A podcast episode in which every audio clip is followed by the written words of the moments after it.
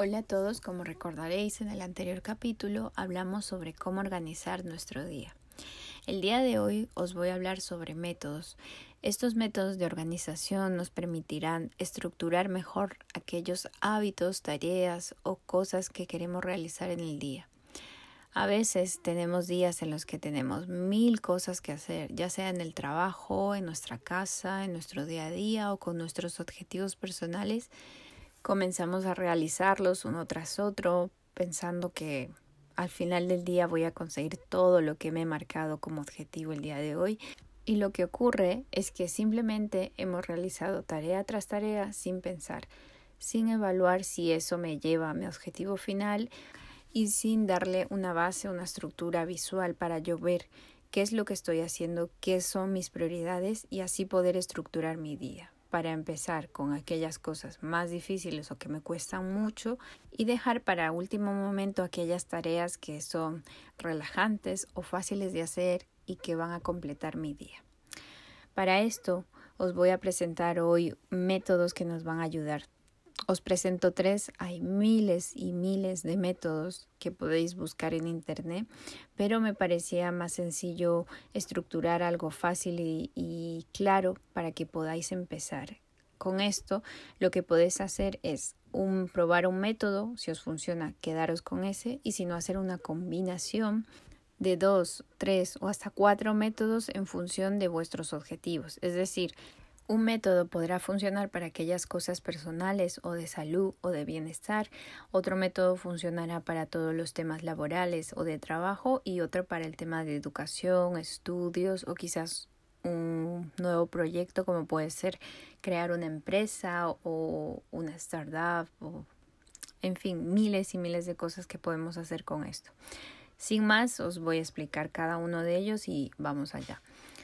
El primero que os voy a explicar es el método Pomodoro. Este método fue creado por Francesco Cirillo en 1980.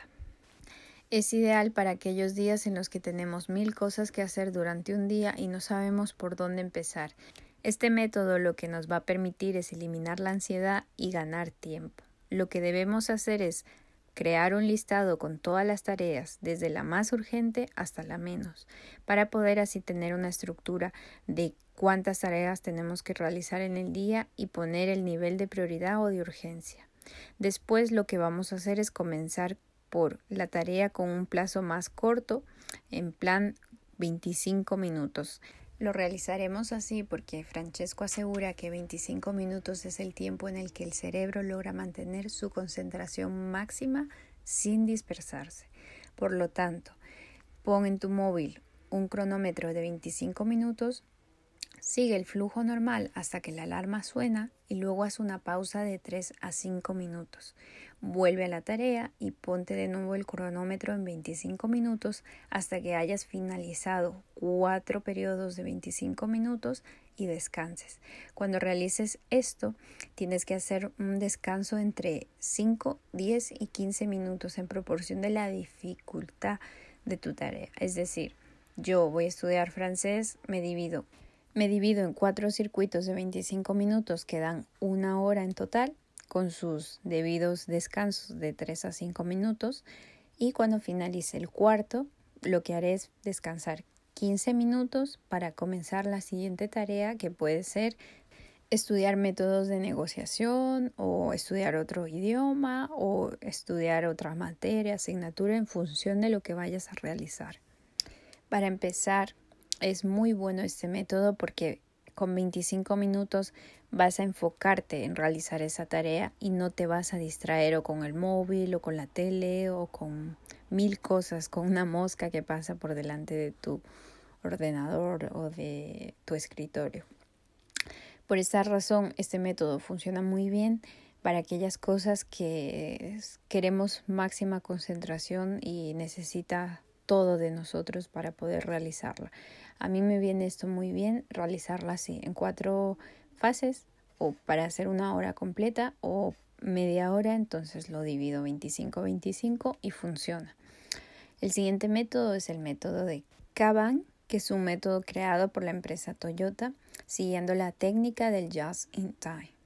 nos ayudará a categorizar las tareas para hacer más y mejor. Para empezar este método, lo que debemos hacer es crear un listado con todas las tareas y definirlas o clasificarlas según el nivel de importancia.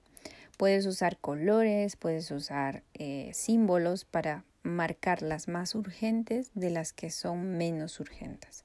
Después de hacer esto, lo que debemos crear es un recuadro con una columna llamada tareas, donde colocaremos todas las tareas con las que iniciamos.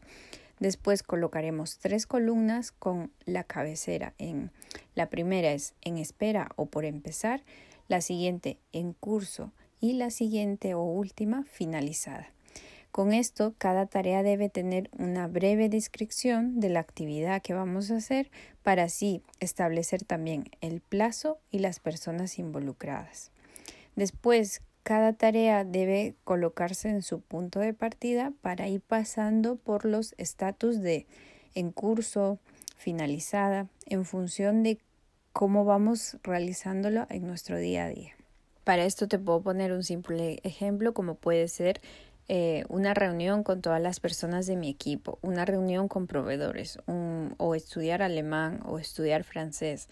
Y lo que yo realizo es cuánto tiempo me va a llevar esa reunión, cuánto tiempo me va a llevar esa conversación en francés, quién, con quién lo voy a hacer, con quién voy a realizar esa reunión con ese proveedor o con quién voy a estudiar alemán, cómo es el nombre de la profesora o si simplemente yo lo tengo que hacer. Cuando finalice la mañana o la tarde, lo que puedo hacer es mover todas aquellas tareas que he finalizado y las que están en curso, colocarlas en esa columna. De manera que yo sé que la tarde la voy a tener que emplear para aquellas cosas que las puedo realizar y que no están finalizadas, es decir, todas esas tareas que están en curso, o si son tareas que no pueden finalizarse porque dependen de las otras personas que están involucradas en el proyecto o la tarea, lo que haré es tener una visión más general y saber cuáles puedo yo finalizar el mismo día o las puedo retomar al día siguiente. Esto es muy bueno porque lo que nos permite es tener muy claro cuáles hemos terminado, cuáles nos faltan y cuáles dependen de las personas involucradas.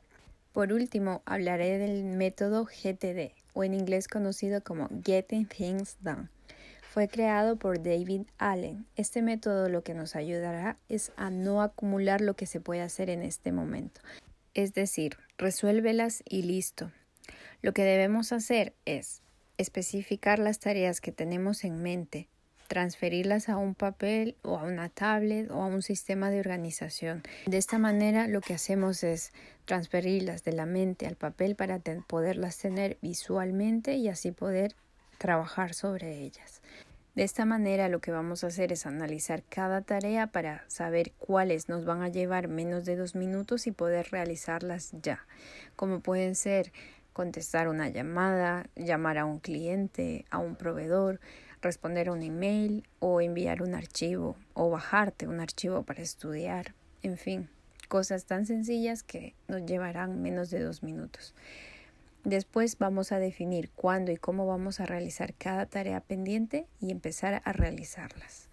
Si llega una nueva solicitud, una nueva tarea, un nuevo recado, tienes que colocarlo al final de tu listado o de tu fila y de esta manera lo que vas a hacer es revisarlo diariamente. Si la tarea que llegó te lleva menos de dos minutos, hacerla, realizarla en ese momento.